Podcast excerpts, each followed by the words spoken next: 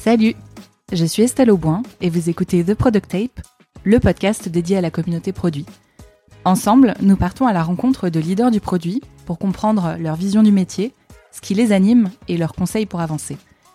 Si vous aimez le podcast, je vous invite à le partager et à en parler autour de vous. Et je vous laisse avec la suite. Salut Valentine. Salut Estelle. Merci beaucoup d'être présente avec moi pour cet épisode. Je suis vraiment ravie de t'avoir dans le podcast. Tu es Head of Product and Growth chez Mimosa, un site de financement participatif dédié à l'agriculture et à l'alimentation. Merci beaucoup à toi Estelle de m'avoir invitée. Euh, c'est euh, vraiment une super opportunité et un plaisir pour moi d'échanger aujourd'hui avec toi. Dans cet épisode, on va développer une thématique qui te tient à cœur et que tu as eu l'occasion d'aborder plusieurs fois dans ton parcours. C'est celle de lancer des nouveaux produits au sein d'une structure déjà existante. Et euh, pour ça, on va voir ensemble plusieurs choses au sein de cet épisode. Déjà, comment on cadre et on prend la décision de lancer un nouveau produit dans une organisation qui existe déjà depuis plusieurs années. Comment on le fait vivre et comment on l'intègre au run de l'entreprise. Et puis, une fois qu'on considère qu'il est arrivé à maturité, comment on le réintègre au sein de cette organisation. Et justement, pour commencer, est-ce que tu pourrais nous en dire un peu plus sur ton parcours et sur ce que tu fais aujourd'hui chez Mimosa? Oui, bien sûr. Donc moi, j'ai, été diplômée euh, d'HEC il y a cinq ans et euh, je me suis spécialisée dans toutes les thématiques de développement de l'innovation. En fait, euh, je pense que a posteriori, je pense que c'est ce que j'ai pu trouver de plus proche du product management en école, avec notamment des réflexions sur le design thinking. Dans un contexte très industriel, mais, mais c'était hyper intéressant. Et ça m'a permis de mettre le pied dans la tech parce que j'étais en alternance dans une entreprise de gestion de trésorerie qui s'appelle Kiriba et je travaillais sur un projet d'innovation euh, de ce qu'on appelle la supply chain finance. Et c'est vraiment là que j'ai commencé à, me poser des questions euh, concrètes sur comment est-ce qu'on peut euh, conduire de l'innovation en entreprise, comment est-ce qu'on peut développer un nouveau produit. Et ça m'a permis de découvrir le monde de la fintech que j'ai trouvé passionnant parce que soumis à, un secteur avec des acteurs très implantés, des acteurs historiques, difficiles à faire bouger et pourtant euh, d'énormes challenges euh, utilisateurs parce qu'on s'est petit à petit euh, dans le monde bancaire distancié de cet utilisateur-là et, avec aujourd'hui plein de choses à redécouvrir et à reconstruire. Et donc, du coup, après, en, premier CDI, j'ai décidé de rejoindre United Credit, qui est une, une fintech de crédit à la consommation en ligne, donc qui, quand je l'ai rejoint, s'appelait Prêt d'Union et avait un modèle de, de plateforme avec la, spécificité vraiment de ne pas faire de la mise en relation directe entre prêteur et, emprunteur, mais euh, ça passait par ce qu'on appelle un fonds qui permet de mutualiser les fonds et qui ensuite les redistribuer sous forme de prêt. Et chez United, j'ai commencé sur du développement international. Donc à l'époque, on était vraiment euh, assez petit et euh, en fait, on avait une équipe technique dédiée pour faire des lancements de l'activité dans de nouveaux pays. Et assez vite, en fait, on s'est rendu compte que c'était pas forcément scalable et c'est là on a, je dirais un an et demi après mon arrivée, on a créé une équipe produit chez, United avec des équipes produits internationales et c'est à cette occasion-là que moi j'ai vraiment euh, officiellement commencé à faire du product management et donc euh, j'ai pris en charge deux équipes produits et euh, un peu plus tard j'ai créé un pôle au sein de l'équipe produit pour tout ce qui est diversification produit et recherche utilisateur. Et du coup, il y a un mois, j'ai changé de travail et je suis arrivée chez Mimosa comme Head of Product. Donc euh, Mimosa, comme tu l'as dit, qui est une plateforme euh, de financement dédiée aux projets de, transition agricole et alimentaire. Vraiment euh, la fintech au service de cette transition-là qui, moi, me tient particulièrement à cœur. des sujets qui m'ont toujours passionné dans l'agroalimentaire et des, des utilisateurs super particuliers, des agriculteurs. C'est vraiment passionnant. Et pour le coup, la capacité d'avoir des, épargnants aussi qui peuvent investir en direct dans ces projets à, fort impact. Donc voilà, on est une trentaine chez Mimosa et on est en train de, construire notre petite équipe produit. Pour commencer avec euh, bah, ce sujet qu'on va développer tout au long de l'épisode, la toute première question que j'ai, c'est euh, dans les entreprises dans lesquelles tu as travaillé, à quel moment c'est venu ce besoin de diversification et quels étaient les enjeux? Je pense qu'il n'y a pas vraiment de, de moment clé. En fait, ça, pour moi, euh, je l'ai vu plusieurs fois et aussi pour avoir parlé avec euh, d'autres personnes dans d'autres entreprises, ça peut arriver un peu à n'importe quel stade de croissance. Je dirais par exemple, si on raisonne en termes de nombre d'employés, il n'y a vraiment pas de critères. Par exemple, j'ai un ami qui est product manager en ce moment et ils sont 15 dans son entreprise et, ils veulent déjà lancer un nouveau produit. En fait, c'est surtout euh, en termes de problématiques au moment où euh, l'entreprise sent qu'il faut qu'elle aille chercher des, relais de croissance, peut-être parce que son marché initial est assez petit, parce qu'en fait elle a du mal à acquérir une, certaine rentabilité, parce qu'elle a aussi des enjeux euh, pour se différencier de la concurrence. Et enfin, ça peut aussi être drivé par le fait de, de s'approcher d'une certaine vision produit. Donc, je pense que je vais beaucoup m'appuyer sur ma dernière expérience de nouveaux produits chez United. Et donc, par exemple, chez United, notre mission d'entreprise, notre mission produit, c'était Make your project real, safe and simple. Donc, euh, faire en sorte que tes projets se réalisent de façon simple et sécurisée. Au final, là-dedans, euh, le crédit apparaît même pas. C'est juste un moyen de t'aider à réaliser tes projets. Donc, pour continuer à faire ça, s'approcher de cette vision, il faut aussi euh, réussir à trouver d'autres moyens.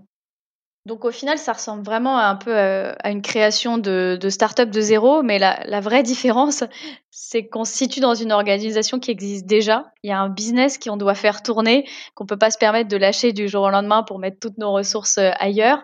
Il y a des codes, il y a des croyances aussi. Euh, je pense que ça, c'est quelque chose d'hyper important. Il y a une culture d'entreprise.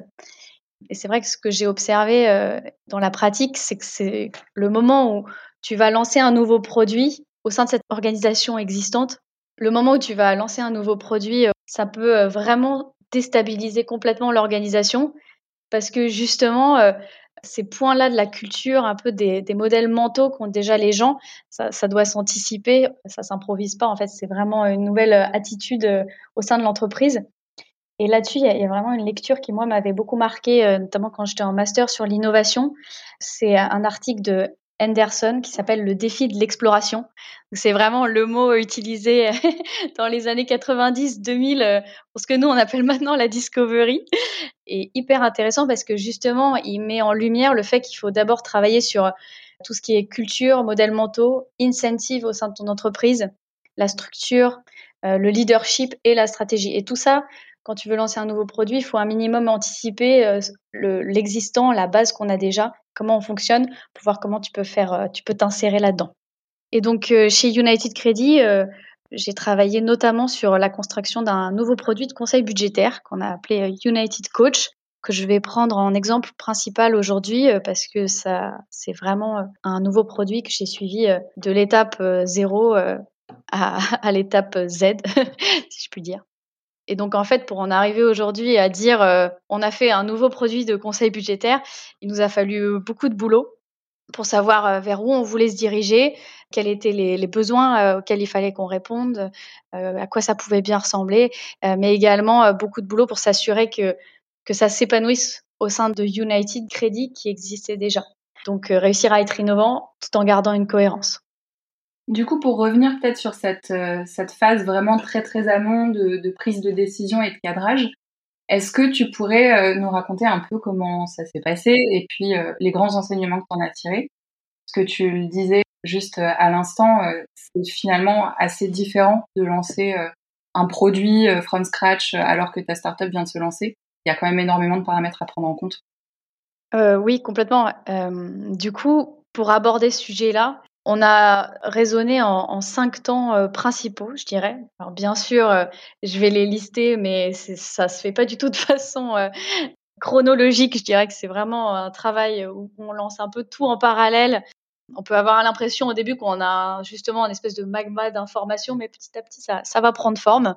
Donc, le premier point sur lequel on s'est penché, c'est vraiment la mission de l'entreprise. J'en parlais un peu tout à l'heure. Le deuxième, ça a été de se poser la question sur nos compétences cœur, nos actifs propres à, ce qu'on avait déjà développé. Ensuite, on a analysé l'évolution du marché, la concurrence. Après, on a regardé la valeur d'usage sur le produit actuel, donc le produit cœur, la façon dont les clients l'utilisaient et potentiellement le, détournaient. Et enfin, on s'est posé la question de la perception des équipes en interne sur le métier qu'on était en train d'exercer, le métier de l'entreprise. Et c'est vrai que c'est un peu tous ces points qui nous ont permis au final d'avoir des pistes, un peu un faisceau de preuves, si je puis dire, sur euh, un besoin qu'on allait vouloir creuser. Donc, comme point de départ, un peu la mission de l'entreprise. Ça paraît évident à dire comme ça, mais en fait, c'est bien aussi de se reposer la question de c'est quoi notre mission. Donc là, chez United, euh, aider les clients à réaliser les projets de façon simple et sécurisée.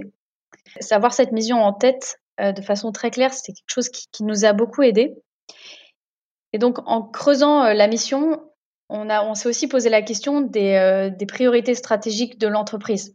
Donc, en l'occurrence, chez United, par exemple, il y avait une priorité de ce qu'on voulait pas faire à cette étape-là du développement de l'entreprise, on ne voulait pas prendre de, risques additionnels, donc vraiment le risque que je définis comme le risque de crédit, donc euh, aller sur euh, des, risques d'impayés. Parce qu'en fait, la priorité, c'était de consolider la performance euh, des, crédits actuels. Donc un peu le deuxième côté de la plateforme, le côté investissement. Donc on savait que déjà, il fallait pas qu'on aille vers des choses qui nous feraient prendre du risque additionnel. Donc on avait en tête qu'il fallait qu'on aide à réaliser les projets des clients. Et alors, de façon très concrète, ça s'est traduit comment en fait cette phase-là d'interrogation? C'était, euh, je sais pas, des comités stratégiques, euh, des discussions internes? Comment vous avez cadré ça? Je pense qu'on a discuté euh, surtout avec les fondateurs à ce niveau-là, et puis avec bien sûr le, comité exécutif aussi pour savoir exactement c'était quoi ces grandes orientations. On avait la chance d'avoir une mission assez bien définie qui avait été définie un an et demi, deux ans auparavant. Je pense que ça, c'était quelque chose qui, moi, m'a beaucoup aidé. Si elle n'a pas été définie, c'est un bon moment justement pour euh, se forcer à mettre des mots sur ce que tout le monde ressent ou peut-être perçoit de façon très différente. On a des surprises aussi euh, euh, sur, ce, sur cet aspect-là. Et alors, tu disais, la deuxième question que vous êtes posée, c'était celle de vos compétences et de, de vos assets en interne. Oui, la question des, des compétences des actifs, elle est clé parce que comme tu es dans une organisation existante, un produit existant, ça peut te faire gagner beaucoup de temps, mais aussi c'est ces compétences-là qui vont assurer qu'en fait, tu auras une cohérence, un tout. Tu vas pas juste ajouter des, sommes de choses et ça fera un tout. C'est vraiment, tu vas essayer d'aller chercher la synergie. Et euh, là-dessus, moi, il y a un exemple euh, pour stratégie d'entreprise qui m'a toujours vachement marqué, c'est BIC. BIC, à la base, ils faisaient des planches à voile. Et en fait, en faisant des planches à voile, leur compétence cœur, c'était le travail du plastique. Et en fait, ils se sont dit, mais qu'est-ce qu'on peut faire d'autre avec du plastique? Et ben ils ont fait des stylos quoi. Et c'est devenu les stylos Bic. Et je trouvais que cet exemple il, est génial parce que de l'extérieur ça paraît complètement décousu mais en fait chez eux c'est hyper cohérent. Et en fait tout est maximisé tout est en synergie. Et du coup l'idée euh, donc voilà on s'est demandé chez United c'était quoi justement notre travail du plastique chez nous? Et à ce moment-là il y avait vraiment quelque chose qui faisait notre différence et qui l'a fait toujours chez United je pense. Euh, c'est l'investissement qu'on avait mis sur les technologies d'agrégation bancaire. Donc en fait, c'est des technologies par exemple, euh, qu'ont développé Bankin, euh, Linkso, euh, Budget Insight, des entreprises comme ça, qui te permettent de directement lire la donnée des comptes bancaires d'un utilisateur, qui te donne bien sûr son consentement pour que tu ailles récupérer cette donnée. Et en fait, derrière, vraiment la compétence clé, c'était le traitement de cette donnée de façon automatique. Être capable de la lire, de la catégoriser, de la comprendre et de l'utiliser pour restituer une sorte d'analyse financière. Donc on avait beaucoup investi et c'était quelque chose qui euh, nous différenciait euh, justement des organismes de crédit traditionnels, qui nous permettrait d'être plus rapide, d'être plus précis. Ça, on, a eu assez vite la certitude qu'il fallait qu'on capitalise dessus.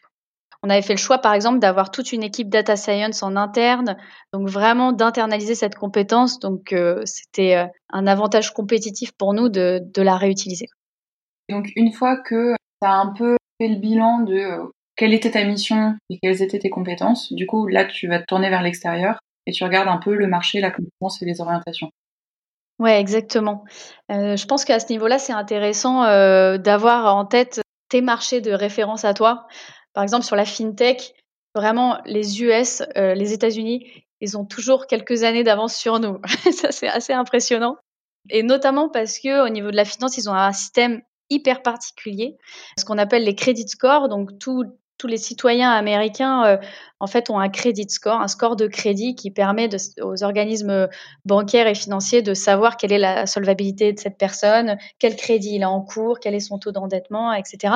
Donc, au final, sans même avoir à donner l'information, euh, tout le monde la connaît sur toi. Et en fonction de ton credit score, vraiment, ça conditionne beaucoup de choses dans ta vie. C'est quelque chose de très particulier, mais qui fait que du coup, le marché a, inventé plein de choses autour. Et en fait, ces dernières années, euh, ce qui était intéressant d'observer, c'était que les instituts financiers aux, États-Unis se positionnaient de plus en plus justement sur l'accompagnement avec des programmes de personal finance qui explosaient, notamment pour les personnes qui avaient des crédits scores un peu bas. Dire bah ok, euh, c'est pas une fatalité. Comment est-ce qu'on peut t'aider à l'améliorer pour que derrière ça débloque de l'accès à la propriété, l'accès à d'autres crédits, etc. et il y a vraiment un exemple, quand moi je, faisais cette veille-là, qui m'a beaucoup marqué, c'est Apple. Aux États-Unis, ils ont une carte de crédit avec Goldman Sachs. Et en fait, cette carte de crédit, derrière, tu n'y as pas accès, tout le monde n'y a pas accès, il y a vraiment une analyse derrière financière. Et en fait, ce que Apple avait mis en place, c'est que si le client est refusé à la carte de crédit, Apple lui expliquait déjà pourquoi on ne pouvait pas lui fournir la carte de crédit et lui disait bah, écoute, euh, je te propose de t'accompagner dans un coaching financier avec comme but que dans quelques mois, tu sois éligible à la carte de crédit. Et en fait, je trouvais vraiment ça déjà hyper user-centrique. Donc, euh, dire non à quelqu'un, je pense qu'on on, s'est tous vu dire non un jour dans notre vie et c'est pas une expérience très agréable. Mais en plus, quand on te dit je te dis non, je t'explique pourquoi et je t'offre une alternative et une possibilité d'évoluer, je trouve que c'est une valeur euh, incroyable et, quelque chose qu'on n'a pas encore. Et surtout, ça résonnait beaucoup euh, chez United parce qu'au final, une très très grande majorité des personnes qui viennent nous voir pour un crédit, elles se le voient refuser. Après, un autre axe de travail, euh, une fois qu'on a, analysé ces tendances-là, ça a été de se demander euh, comment est-ce que les clients utilisaient notre produit actuel, notre produit cœur aujourd'hui, de regarder, d'observer un peu ces usages détournés du produit qui, peuvent te montrer qu'en fait, il y a des besoins ailleurs.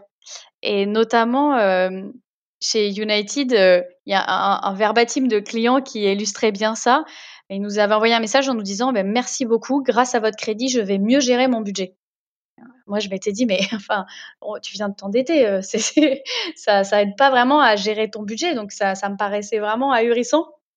Et en fait, ça, montrait bien qu'il y avait euh, le crédit intimement lié au bien-être financier, euh, vraiment à cette question d'équilibre budgétaire qui nous a un peu, qui nous a donné une piste. Donc ça, c'est pour les clients en externe.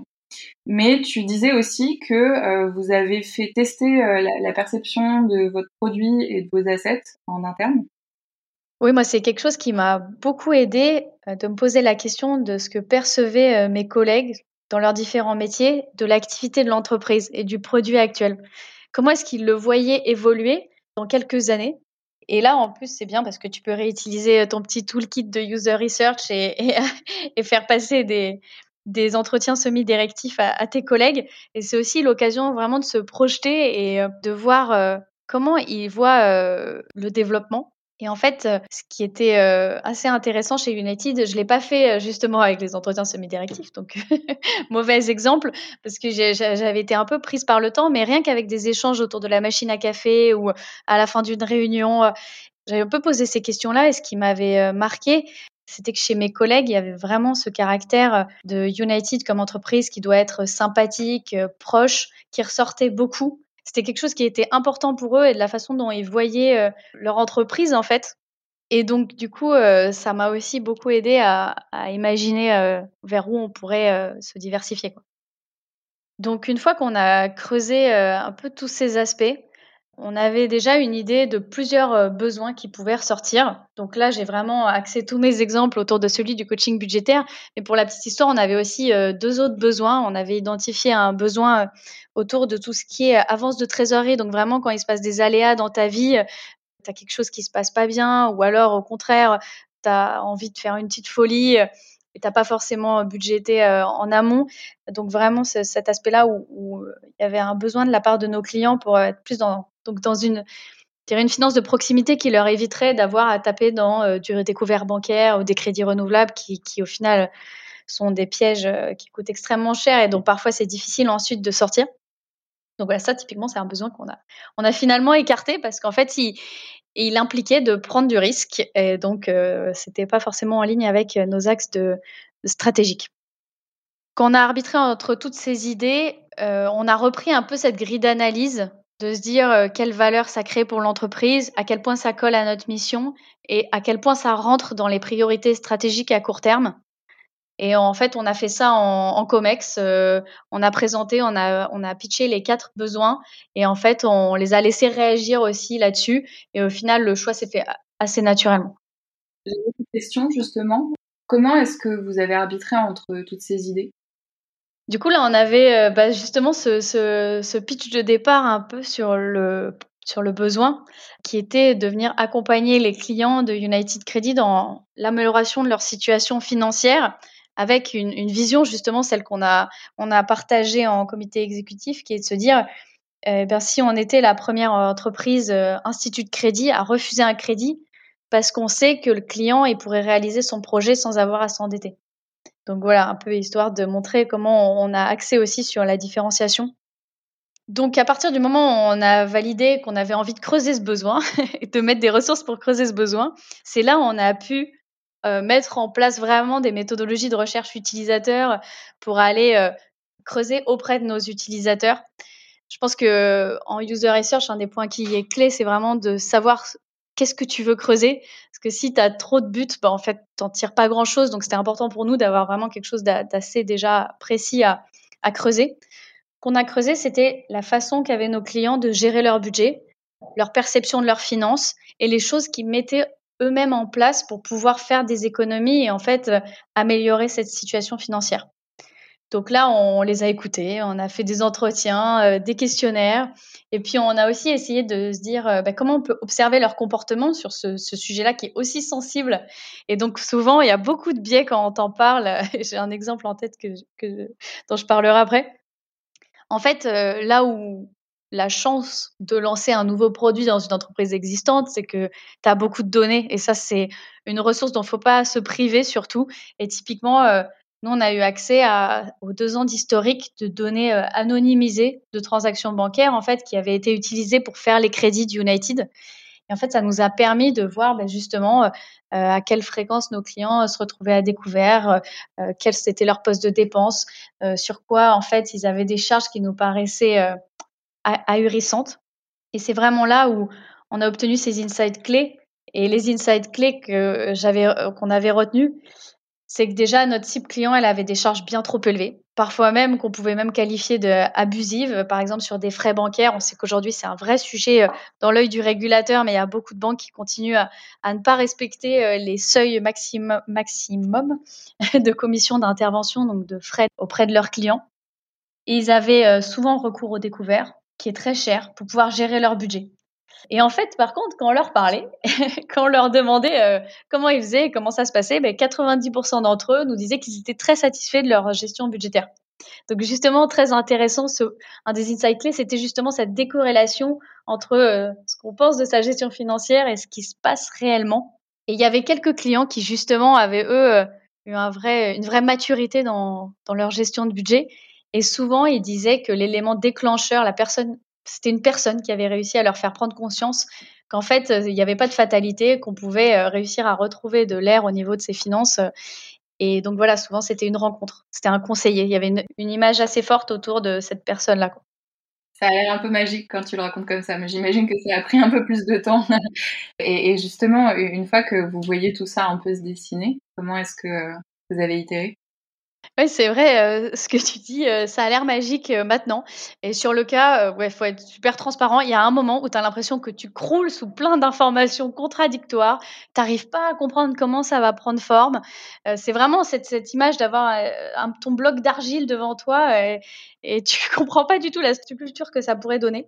Et puis après, mais moi je le décris moi-même comme ça. Il y a ce moment, ce moment magique en fait, et c'est ce que j'adore dans ce métier-là. C'est ce moment où les choses se mettent en place. Parce qu'au final, tu as suffisamment réfléchi, tu as suffisamment échangé, tu as obtenu suffisamment euh, de, de, de preuves, d'insights.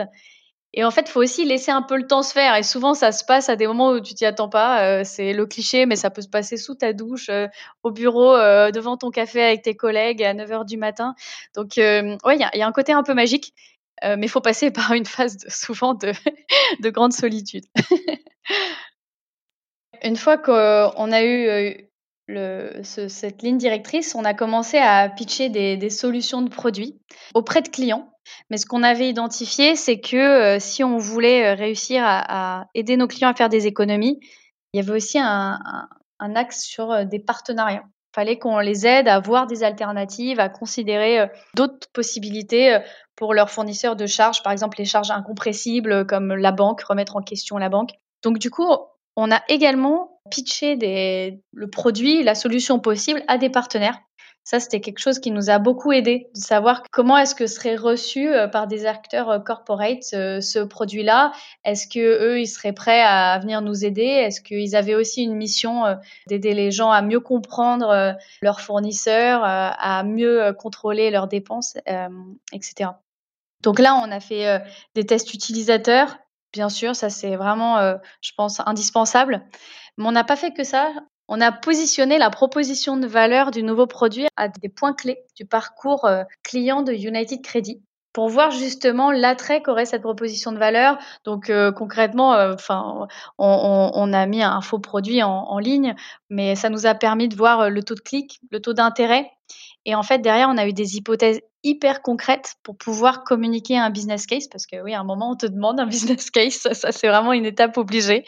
Et là, on avait des, hypothèses avec lesquelles on était à l'aise, donc euh, sur un taux de conversion euh, euh, qu'on a pu projeter en observant concrètement l'interaction des utilisateurs avec une proposition de produit. Quoi.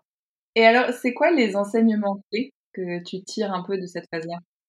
Le point clé que j'ai retenu et celui que je voudrais partager, c'est qu'à un moment, je pense qu'il faut lâcher un peu prise et il faut pas essayer de définir à 100% ce à quoi va ressembler le produit. Et ça, ça vaut aussi pour euh, le, SI, pour la tech en fait. Euh, à un moment, il faut que ce soit super clair avec euh, l'équipe et même avec tout le reste de l'entreprise que sur ce nouveau produit, on va apprendre en marchant et qu'on ne peut pas anticiper la version cible. On a bien sûr une ligne directrice, mais il faut être hyper flexible là-dessus et euh, au final, c'est en se créant un peu de dette, un peu de dette technique, euh, un peu de dette produit, qu'on va pouvoir apprendre à quoi le produit va devoir ressembler par la suite. Donc euh, au final, c'est un coût nécessaire et ça, je pense que c'est un peu un pacte à faire avec l'équipe qui travaille sur ce projet et qui n'est pas évident pour tout le monde, mais qui est, clé pour pouvoir ouvrir les yeux sur ce qui va et, et ce qui va pas.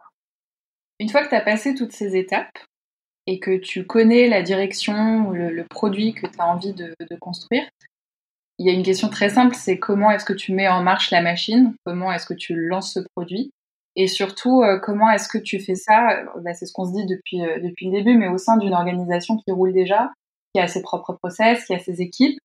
Est-ce que les frontières doivent être complètement étanches avec le nouveau produit et le reste des équipes? Est-ce qu'il faut faire des ponts?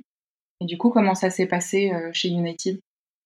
Ouais, c'est un très bon point. C'est vrai que tu n'es pas tout seul dans ta startup à ce moment-là. Moi, j'ai remarqué que dans plusieurs expériences de lancement de nouveaux produits, au final, il y avait quelque chose clé qui se retrouvait un peu à chaque fois. D'abord, je me suis beaucoup appuyée sur un, sponsor au COMEX, un sponsor fort.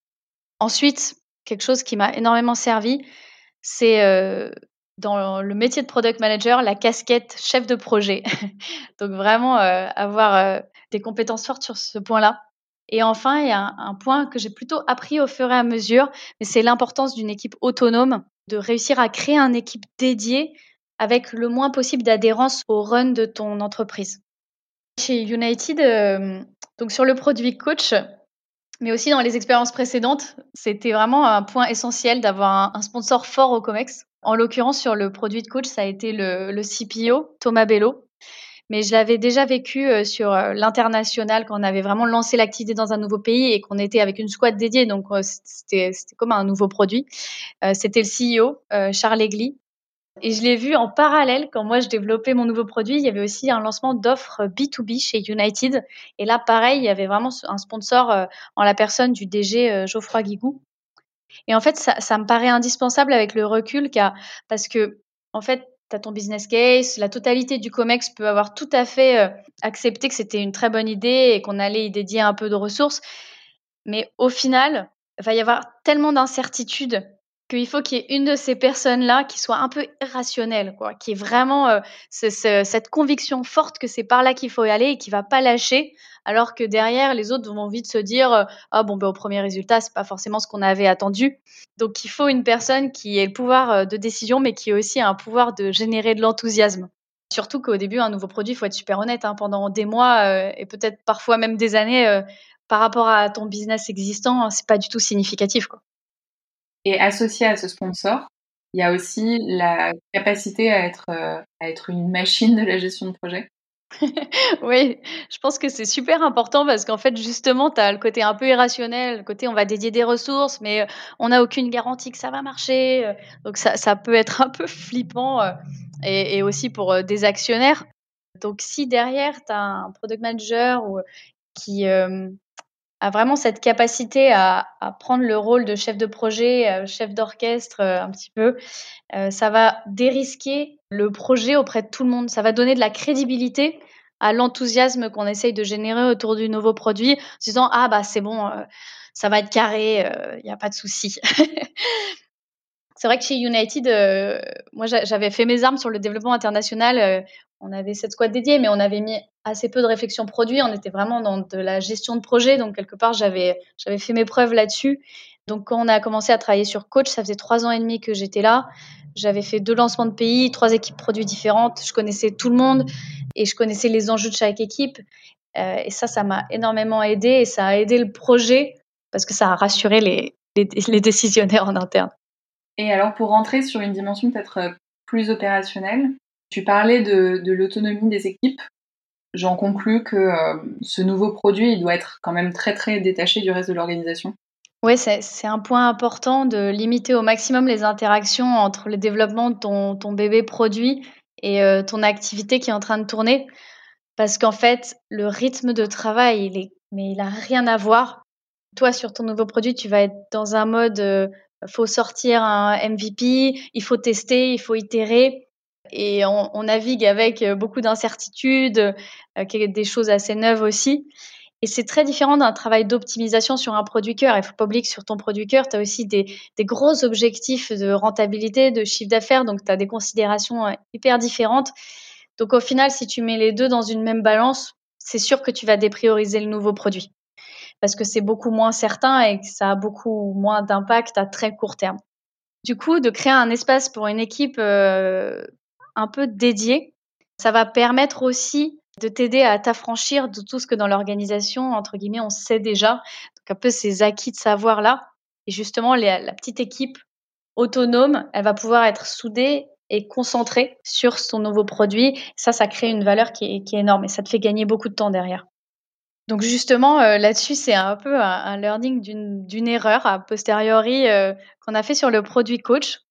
Au tout début, on voulait créer une équipe dédiée, justement, et en fait, on s'est fait rattraper par des questions de budget qui sont tout à fait légitimes dans une entreprise de la tech. Mais du coup, on a lâché prise sur ce point-là et on a incorporé un périmètre de run dans la même team. On était euh, cette squad, euh, un product manager, euh, un testeur, un product owner et, et cinq développeurs, quatre développeurs, pardon. Et en fait, on devait s'occuper du nouveau produit et on devait aussi s'occuper de partenariats d'acquisition et de monétisation. Donc vraiment, mais rien à voir surtout quand on est sur des partenariats, tu es vraiment sur des cycles très très courts et très aléatoires. Et en fait, ça a créé une vraie situation de difficulté pour tout le monde. Dans l'équipe, euh, les gens comprenaient pas en fait pourquoi, qu'est-ce qu'on faisait, où est-ce qu'on allait, c'était quoi les priorités. C'était pas du tout clair et en fait, ça a vraiment fini à se cristalliser en problème humain parce que justement, on, on comprenait pas ce qu'on ce qu'on faisait ça a fini par partir dans, par des débats d'opinion, enfin vraiment des choses qu'il faut à tout prix éviter. Donc on a fini par redécouper l'équipe avant le lancement. Et là, on a, enfin, on a vraiment vu la différence. Et on a pu avancer avec un mindset beaucoup plus approprié euh, pour le succès du nouveau produit, en tout cas.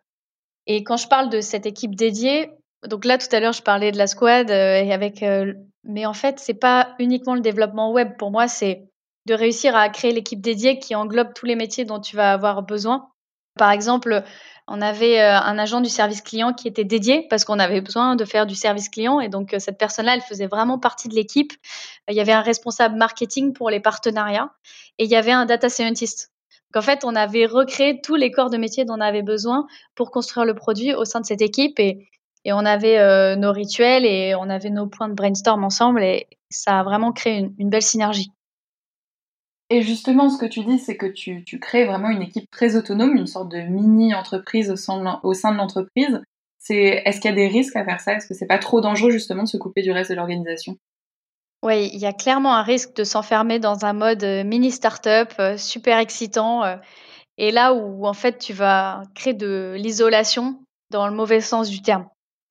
Donc, par exemple, quand je travaillais sur le développement international, on était en, totale autonomie dans l'équipe. Et en fait, on n'a pas forcément créé les ponts avec le reste de l'organisation. Et au moment où l'international a grossi, il a fallu l'intégrer dans chaque équipe et justement créer ces fameuses équipes produits internationales euh, dont je parlais euh, au début. En fait, les équipes, elles ont eu l'impression de se récupérer quelque chose dans lequel elles n'avaient aucun intérêt, qu'elles ne comprenaient pas, et du coup qui pouvait leur apporter que de la charge de travail supplémentaire. Ça traduisait très bien ce risque d'inconfort, mais même presque de rejet à un moment si tu crées pas des liens avec le reste de l'organisation. Et puis, ne euh, faut pas oublier que dès qu'on sort de ce qu'on fait d'habitude, ça a tendance à mettre un peu mal à l'aise les gens, et ce qui est tout à fait normal. Du coup, c'est clé de réussir à créer du lien avec toutes les autres équipes de l'organisation. Pour moi, je pense le plus tôt possible. Et il y a notamment un point qui est de définir si le produit est un succès, qui va s'en occuper quand ce sera un, blockbuster, quoi. C'est une question importante parce qu'on va pas pouvoir le garder euh, dans un incubateur toute sa vie. Donc là, euh, typiquement sur le produit coach, on avait une, discussion très en amont avec la directrice marketing en France, parce qu'on lançait le produit en France en premier, pour voir en fait au sein de ses équipes, est-ce qu'elle, elle voulait créer des postes dédiés aux nouveaux produits Est-ce qu'elle préférait que chacun euh, des responsables marketing ait une double casquette Et en fait, que elle, elle tranche en disant, ben non, j'aimerais que chacun ait une double casquette. Ça nous a donné la légitimité aussi d'aller solliciter ces personnes-là en amont même si leur intervention au final elle était assez faible, on allait leur donner des updates, euh, on communiquait de façon régulière et puis aussi on prenait appui sur toutes leurs connaissances. Par exemple, un responsable SIM, mais dans une startup, t'as jamais quelqu'un qui maîtrise aussi bien ces sujets-là. Et là, je pouvais avoir quelqu'un qui me sortait les tendances et les mots-clés et les coûts d'achat en deux secondes sur tout ce qui est euh, accompagnement budgétaire. Et, et, euh, donc, ils y trouvent leur intérêt et, et l'équipe aussi et le nouveau produit aussi. Donc du coup, il y a ce point d'identifier euh, ceux qui vont être sollicités autour du nouveau produit, ceux qui vont s'en occuper à terme. Mais il n'y a pas que ça. Il y a tous les autres gens dans l'entreprise, en fait, pour lesquels, euh, pour moi, il faut expliquer très largement pourquoi on va dans cette direction, quel est le besoin, pitcher le produit. Un maximum de gens dans l'entreprise, en fait, quand tu as cinq minutes dans les présentations all staff, tu t'incrustes à la dernière minute et tu essayes d'aller en parler. Par exemple, une fois, moi, je sais que je, sentais qu'il y avait besoin de faire un, peu une piqûre de rappel aux COMEX sur ce qui était en train de se passer. Et j'étais allée leur demander de me laisser cinq minutes à la fin. Et en fait, ces cinq minutes-là, euh, elles se sont transformées en 45 minutes, tout simplement parce qu'effectivement, il y avait un besoin d'échanger et qu'il y avait plein de questions. Et donc, vraiment, de faire cette technique un petit peu de, de venir te caser partout où tu peux, ça va permettre vraiment d'évangéliser en interne, tout simplement. Et je pense qu'il ne faut pas hésiter à exploiter, euh, une fois que tu as bien sûr, euh, toute la matière client justement pour rendre ce nouveau produit euh, vivant. Notamment ce que tu as collecté dans ta première, phase. Pour considérer que le produit a été un succès et pour à terme pouvoir se dire qu'on va réintégrer cette, cette mini startup au, au sein de l'entreprise, c'est quoi les étapes clés Comment on prend la décision? Comment ça s'est passé pour, euh, toi chez United? Je pense que la définition du succès, euh, surtout sur un nouveau produit, euh, elle a un périmètre hyper variable. Le premier point pour moi qui est important à ce niveau-là pour se dire est-ce que c'est un succès ou pas, c'est d'arriver d'abord à gérer les attentes de chacun dans l'entreprise. Donc essayer de comprendre qu'est-ce que les différentes parties prenantes principales attendent de ce produit pour justement ce que toi, derrière, tu vas communiquer comme un succès ou non par rapport à eux. Donc ça, c'est un, un, petit conseil que j'avais lu dans, le livre Product Leadership que j'avais trouvé top. C'était de faire des empathy maps sur euh, tes parties prenantes. Et euh, c'est hyper euh, intéressant. Et au final, d'en arriver à ce qu'ils appellent une stakeholder map et qui est vraiment utile pour réussir à comprendre ce que les gens projettent sur le succès de, de ce nouveau produit. Est-ce que tu peux juste expliquer de façon très concrète comment ça se traduit? Donc, par exemple, euh, une des parties prenantes clés sur ce produit-là, c'était l'équipe marketing, vu qu'on reposait beaucoup sur des partenariats. Pour eux, un succès dans le produit, c'était de réussir à générer du chiffre d'affaires. Vraiment, que derrière le produit, il y ait des revenus concrets en tant qu'apporteur d'affaires par les partenaires et qu'on soit significatif pour ces partenaires-là. Alors que pour moi, typiquement, euh, si on générait pas encore de revenus, mais que ça résolvait vraiment un problème pour mes clients, pour moi, c'était la définition du succès. Si j'arrivais à améliorer la situation financière de trois personnes j'étais j'étais heureuse. C'est marrant quand même que les critères de succès, ils n'aient pas été définis en amont finalement. Plusieurs personnes dans l'entreprise à différents moments auraient pu dire OK, on, peut s'arrêter là et, l'hypothèse a été validée. En fait, je pense qu'ils ont tous été définis dans le business plan, vraiment de façon très chiffrée. Et ça, c'est quelque chose qu'on avait effectivement défini en amont et on avait nos objectifs. Mais par contre, au moment où il sort, on va pas accorder de l'importance aux mêmes choses. Donc euh, moi, je vais accorder de l'importance en tant que product manager à certains éléments, à la fluidité du parcours utilisateur, euh, le taux de conversion, alors qu'à côté, justement, le marketing va plutôt accorder de l'importance au taux de transformation. Et comme on peut pas, on n'a pas les ressources pour attaquer euh, tous les problèmes à la fois, et que bien sûr, quand tu lances, c'est, c'est pas au chiffre que tu avais visé, parce que c'est normal.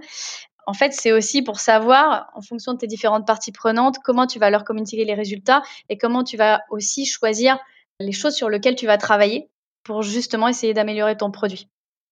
Quelque chose qui a très bien marché aussi, c'est de réussir à, conserver une date euh, pour la sortie du nouveau produit qui avait été définie en amont. Je pense que on sait euh, en tant que product manager que on nous demande beaucoup de dates et souvent euh, c'est très compliqué de les donner. Et donc là, surtout sur un nouveau produit où il y a beaucoup d'inconnus et, et, je disais tout à l'heure, bon, en fait, tu apprends vraiment en marchant. Ça paraît quasi impossible de conserver une date qui a été définie deux, trois mois avant.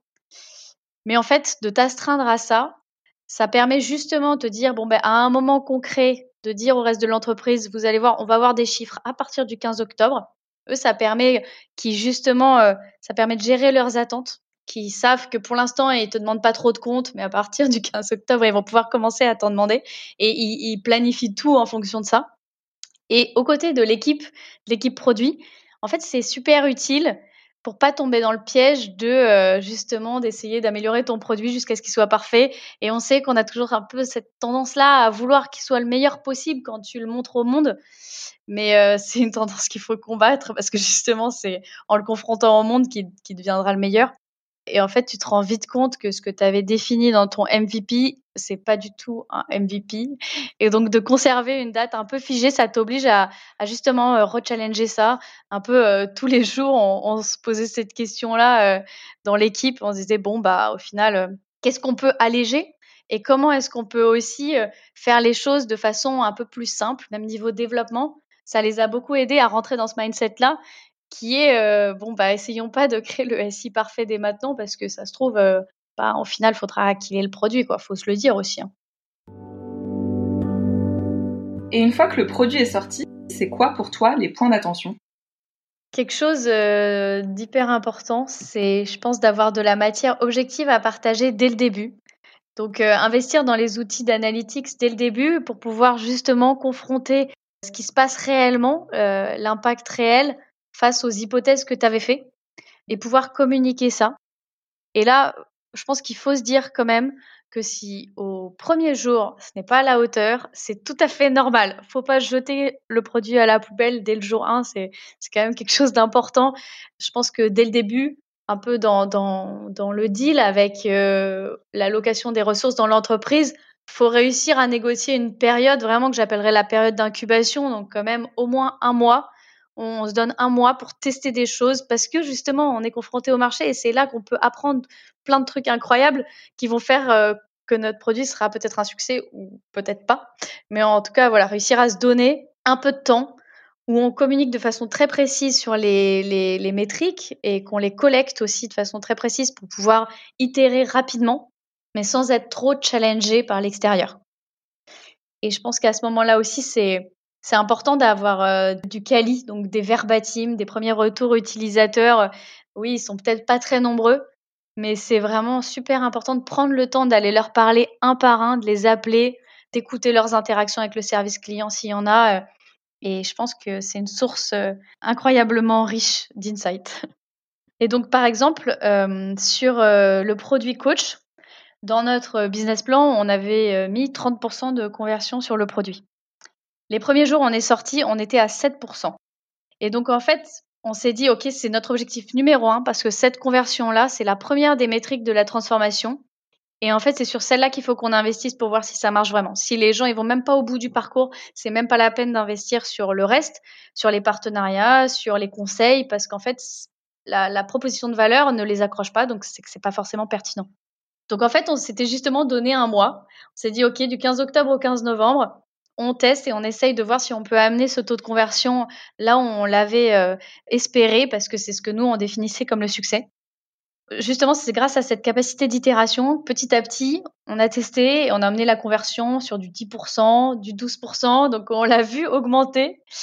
Et en fait, au bout du mois qui s'est écoulé, on était encore assez loin de l'objectif. On était euh, autour de 18-20%. Mais au final, ce qui était important, c'était la trajectoire de croissance. quoi. C'était de montrer qu'en investissant avec des altérations rapides, on pouvait vraiment travailler. Et donc, derrière, c'est juste qu'on parlait de la mauvaise façon du produit, mais que si on en parlait mieux, eh ben, ça accrochait. Et donc, un exemple que j'ai, qui est une petite anecdote là-dessus, c'est sur la, sur la page d'accueil, sur la homepage on avait remarqué qu'on avait un taux de rebond assez élevé. Et en fait, un peu au hasard, on a créé un segment euh, des gens qui ont lu comment ça marche, euh, texte qui était situé sur la homepage. Et en fait, on s'est rendu compte que le taux de rebond était supérieur de 20% pour les gens qui avaient lu les textes par rapport aux gens qui n'avaient pas lu les textes. Donc typiquement, nous, dans notre petite bulle, on avait pondu un texte qu'on trouvait super, hyper transparent, hyper clair, et qui faisait fuir tout le monde, quoi. Et donc, en fait, par rapport à, tout ça, aux, chiffres, justement, et à cette trajectoire de test et de croissance, typiquement, si on n'avait pas réussi à faire croître le taux de conversion, si on avait vu que ça restait en stagné, je pense que là, nous, on serait dit, bon, bah, ça ne marche pas. Euh, mais en l'occurrence, on réussissait à l'améliorer. Donc euh, là, nous, on a les chiffres, on voit qu'on arrive à faire augmenter le taux de conversion justement. Et, si on n'avait pas réussi à le faire augmenter, c'est sûrement là où on se serait dit bon bah peut-être qu'on a complètement fait fausse route et il faut pas investir plus. Mais en l'occurrence, il augmentait. Et je pense que ce qui est super important, c'est de communiquer de façon hyper transparente euh, vers l'extérieur, donc tout le reste de l'entreprise, sur les résultats, mais y ajouter quand même un gros brin d'enthousiasme parce qu'en fait, justement, comme, je te disais, euh, final, c'est pas le 30% qui est important, c'est de passer de 7 à 18. Et donc ça, en fait, euh, tu vois, euh, en interne, moi, j'utilisais l'image du baby Yoda dans la série The Mandalorian parce que, en fait, ça a marché super bien pour traduire ce que je voulais leur dire, c'est que notre produit là, il est tout rikiki. franchement, il paraît vraiment pas hyper puissant, mais derrière, il a un potentiel de dingue. Et en fait, c'est normal que ce potentiel-là, on le découvre pas en un jour. Mais par contre, euh, on a acquis vraiment des, choses objectives qui nous disent qu'on a le droit d'être convaincu qu'on va pouvoir libérer ce potentiel. Et ça crée cet enthousiasme et, et ça, ça permet vraiment d'ouvrir la voie à l'intelligence collective pour trouver les bonnes solutions.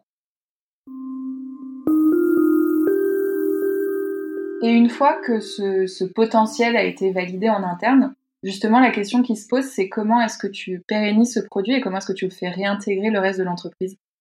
Alors chez United, sur le produit coach, euh, moi je suis partie de United justement après qu'on ait défini que c'était un succès. Mais euh, ça m'a pas empêché de, travailler sur la pérennisation, même si je l'ai pas vécu, parce que euh, en fait, je pense que c'est assez clé de préparer cet après dès le premier jour. Et donc c'est plutôt là-dessus que moi j'ai travaillé, même si j'ai pas vu ce que ça va devenir, mais je leur fais une totale confiance euh, sur le fait que ça va être super bien géré. Donc préparer l'après dès le premier jour, en fait, ça veut dire quoi? Ça veut dire de se poser la question de la place que va avoir ce produit au sein de l'entreprise s'il marche bien. Euh, Est-ce que ça va devenir une squad dédiée? Est-ce que ça va être diffusé dans chacune des équipes produits et métiers actuels?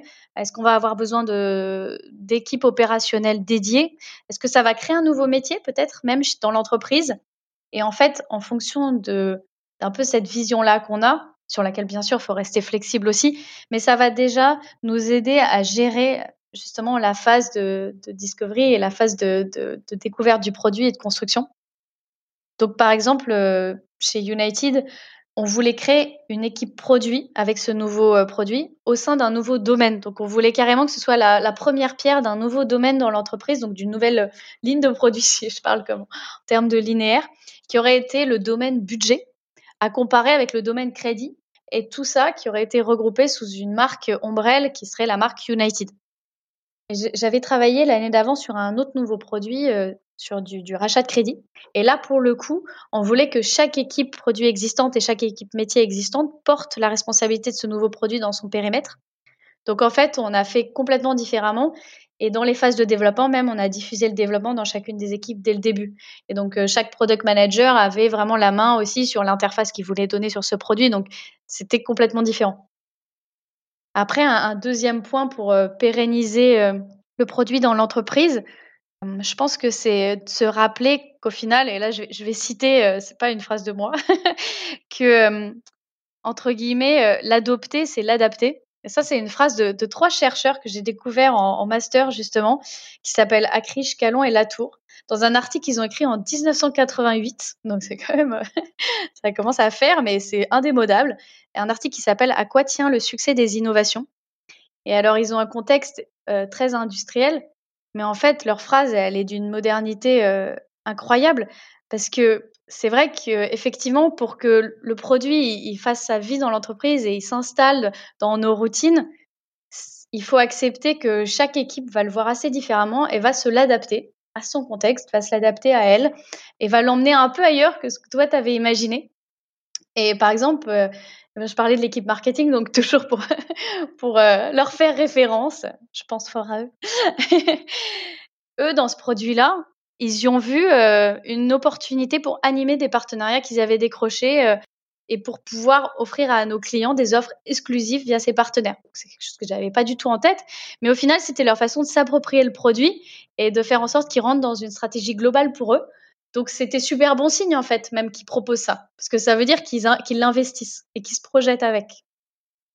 Donc, euh, donc voilà, c'est un peu les choses que, sur lesquelles moi j'ai pu travailler chez United euh, quand j'y étais encore pour euh, contribuer à la pérennisation du produit, qui est une histoire bien sûr encore à écrire, mais que je voulais partager avec vous. Et est-ce que tu as, est-ce que des, conclusions un peu peut-être à tirer et que tu aimerais partager ou en tout cas sur lesquelles tu aimerais insister de nouveau? Les points clés que j'aimerais mettre en avant, c'est d'abord euh, vraiment ce point d'accepter qu'on va découvrir le produit en marchant. Donc euh, on a le besoin, on a la vision initiale, mais euh, accepter qu'on va naviguer avec énormément d'incertitudes et qu'on va faire des choix que plus tard on considérera nous-mêmes comme des entre guillemets mauvais choix, mais au final ben, c'est le prix de l'apprentissage. Donc moi je me dis que j'ai fait plein de mauvais choix dans, dans, ces nouveaux produits, mais en fait ben, il n'y avait pas forcément moyen de faire autrement et ils sont bénéfiques.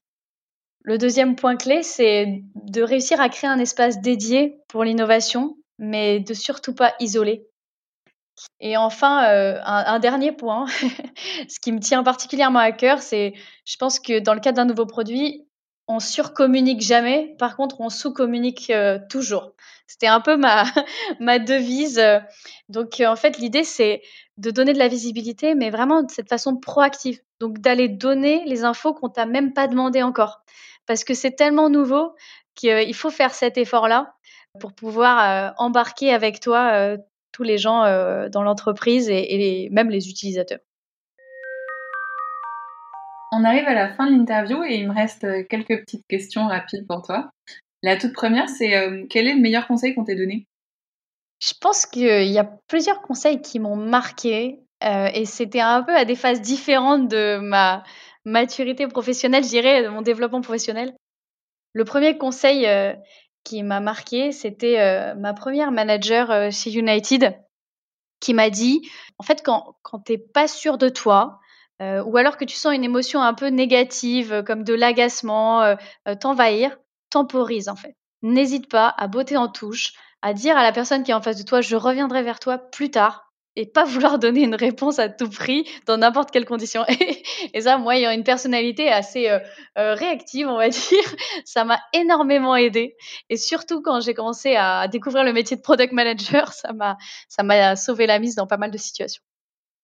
Le deuxième conseil euh, qui, m'a beaucoup aidé, c'était le CPO chez United, Thomas Bello, qui m'a dit un jour, mais Valentine, ton produit, c'est pas toi. Hein.